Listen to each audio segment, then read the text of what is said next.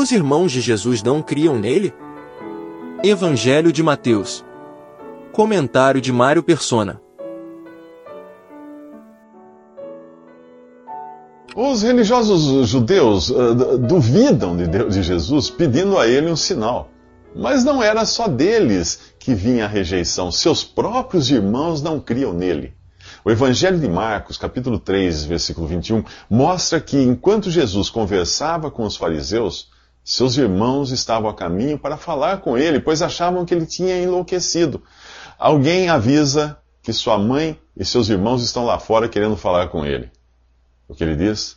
Quem é minha mãe? pergunta Jesus. E quem são meus irmãos? Então ele aponta para os seus discípulos e diz: Aqui estão minha mãe e meus irmãos, pois quem faz a vontade de meu Pai que está nos céus, esse é meu irmão e minha mãe e minha irmã. O incidente é emblemático e marca uma virada no ministério de Jesus em relação a Israel. Sua mãe e seus irmãos representam sua ligação natural com seu povo, para o qual ele vinha até aqui dirigindo quase, quase que exclusivamente o seu ministério. Os fariseus o acusam de ser movido pelo espírito de Satanás. Sua família acha que ele enlouqueceu. No Evangelho de João diz: Veio para o que era seu, mas os seus não o receberam. Deste ponto em diante, há um rompimento com Israel em seu ministério. A continuação do versículo no Evangelho de João diz: Mas a todos os que o receberam, aos que creram no seu nome, deu-lhes o poder de se tornarem filhos de Deus. De agora em diante, o relacionamento com Deus não está limitado a uma nação, mas é estendido a todo aquele que faz a vontade do Pai. Esta passagem também esclarece dois pontos importantes. Primeiro, a mãe de Jesus não tinha um acesso privilegiado a ele, como alguns querem crer. Segundo, Jesus tinha irmãos e irmãs, filhos de Maria e José. Você se lembra de quando Jesus disse: Vinde a mim? Pois então entenda de uma vez por todas que não precisamos de Maria ou qualquer intermediário para irmos a Ele. Basta aceitarmos o seu convite de amor e não ficar acorrentado a dogmas e tradições que as religiões tentam nos impor para nos manter afastados de Jesus, daquele que convidou, e nos fazer depender de um clero para termos relacionamento com Deus. Depois disso, Jesus sai de casa e se assenta na praia para falar às multidões. Nos últimos três minutos, vimos uma mudança radical no ministério de Jesus. Ao ser rejeitado pelos judeus, ele estabelece as novas bases do seu relacionamento com as pessoas. Não seriam mais levados em conta os laços naturais, como os que tinha com sua mãe e irmãos, e nem os laços nacionais com o seu povo Israel. O que agora importava eram os laços de obediência daqueles que se convertiam em discípulos de Jesus. Jesus sai de casa e o significado é esse mesmo, para falar às multidões em geral e aos discípulos em particular. Por isso fala em parábolas. Parábolas são histórias com um ensino agregado. Jesus ensina que tudo o que dissesse por parábola seria compreendido completamente por seus discípulos, mas apenas parcialmente pela multidão. A multidão representa quem vai atrás de Jesus por curiosidade ou em busca de cura, sustento e bens materiais. Aquela, aqueles que ouvem a, a palavra, as palavras de Jesus sem entender o que ele realmente diz. Para os discípulos, ele reserva um encontro privativo, separado da multidão, para explicar a eles a sua vontade. O que a multidão pode entender de Jesus é superficial. É aquilo que você encontra nas revistas, nos filmes de Hollywood, ou no, no, nos escritores e pregadores que gostam de falar o que o povo gosta de ouvir. O que Jesus realmente quer dizer os mistérios do reino dos céus você só descobre quando tem um encontro pessoal com Ele. Não com uma religião, não com um clero, com Ele, com a pessoa dele. Quem tem isso recebe muito mais. Quem não tem, até o conhecimento superficial que tem, lhe será tirado. A pior coisa que pode acontecer a alguém é chegar a esse estado de ouvir sem entender e ver sem perceber. A parábola do semeador é a primeira de sete que dão uma visão do caráter do reino dos céus. O reino dos céus não é a igreja, mas é a esfera na qual esse reino é reconhecido, tanto externamente, exteriormente, por aqueles que, que são súditos só da boca para fora, como realmente por aqueles que se convertem a Jesus e reconhecem o seu senhorio. O reino previsto no Antigo Testamento e anunciado por João Batista entra agora em uma fase mais efetiva. Rejeitado, morto e ressuscitado, o rei está hoje ausente. E você encontra duas classes de pessoas vivendo na esfera de influência desse reino: aqueles que apenas professam ser cristãos e aqueles que realmente se converteram a Cristo. Em que classe você está? A primeira parábola do capítulo 13 de Mateus fala do semeador, que é Jesus, da semente, que é a sua palavra, e dos diferentes tipos de solo, ou pessoas que entram em contato com ela. Qual destes solos é você?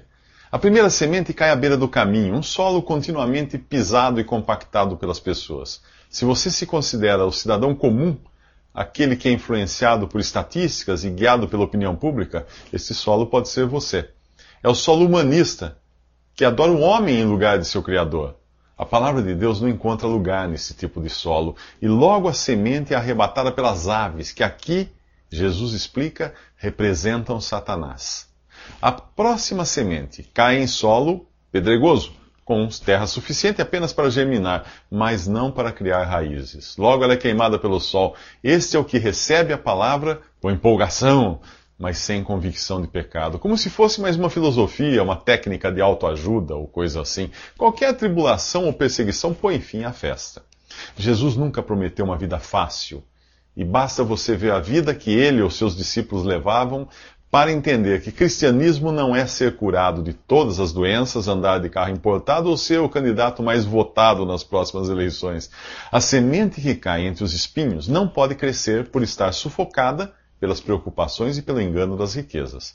Se você decidiu ir a Jesus para resolver seus problemas, tirar a empresa da, da, falência e aparecer na próxima lista de milionários, com tantos espinhos assim agarrando você, eu duvido que consiga sair do lugar nas coisas de Deus. Das quatro sementes, uma cai em solo fértil, germina, cresce e produz muito, a razão de 10 mil, 6 mil e 3 mil por cento. Apesar dos resultados serem diferentes de pessoa para pessoa, Deus providencia para que todos deem fruto, até o mais incógnito de seus filhos. Lembre-se de que para cada cristão que tenha causado um grande impacto neste mundo, existe um anônimo que o encaminhou a Jesus. Três coisas impedem que a semente dê fruto: o diabo, que arrebata da beira do caminho, a carne, desanimada, enfraquecida pelas tribulações, e o mundo, com suas atrações que nos agarram como se fossem espinhos. Que tipo de solo o Evangelho irá encontrar em você? enquanto você pensa nisso, ouça a parábola do joio e do trigo. O mesmo semeador, Jesus, volta a semear. Na outra parábola, a semente é uma só, a palavra de Deus, mas os solos são diferentes e dão resultados, tanto falsos como verdadeiros. Agora, o semeador semeia uma, uma semente que, revela, que se revela como trigo e o inimigo vem e planta uma erva daninha muito parecida com o trigo. Estamos falando aqui daqueles que são verdadeiros e falsos na esfera do reino dos céus. O reino dos céus não é a igreja, mas é a esfera dos que professam crer em Jesus, sejam eles genuínos ou não. A igreja não existia quando Jesus contou essa parábola, e só seria formada após sua morte e ressurreição. Leia o capítulo 2 de Atos para você entender. No campo, que é o mundo, Há falsos e verdadeiros, mas na igreja, que é o corpo de Cristo, o conjunto dos que foram realmente salvos por Ele, todos são genuínos. Quando eu falo igreja, não estou falando de organizações ou denominações que os homens chamam de igrejas. Nelas são as próprias pessoas que se tornam membros, ou não. No corpo de Cristo, é Ele próprio quem acrescenta os seus membros. Se você aprendeu teoria dos conjuntos, vai entender que a igreja é um subconjunto de um conjunto maior chamado cristandade, que é a esfera dos cristãos professos, sejam eles joio ou trigo. O semeador da parábola aqui semeia a boa semente no mundo. O inimigo vem e semeia o joio, a erva daninha, aqueles que apenas professam ser servos no reino dos céus. O inimigo é obviamente o diabo, e ele espalha os falsos cristãos pelo mundo numa tentativa de corromper os verdadeiros. Não há como arrancar o joio, os verdadeiros cristãos vão continuar espalhados por aí, misturados com os falsos, até chegar a hora em que Deus providenciará, essa colheita, colheita até seletiva. Né? Isso não é tarefa para homens fazerem. É uma coisa para Deus. Falar de semeador e de joio e de trigo e de campo numa sociedade predominantemente urbana, como a que nós vivemos, pode não fazer muito sentido. Mas você vai entender a gravidade da coisa se eu recontar a história assim. Era uma vez um fabricante que lançou um produto de grife. Veio o concorrente e entulhou o mercado com uma cópia barata e pirata.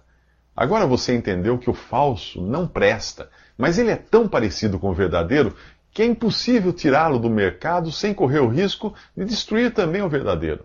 É melhor deixar o fabricante decidir quando e como ele irá recolher os produtos piratas para incinerá-los. Enquanto isso, vamos falar de outra semente.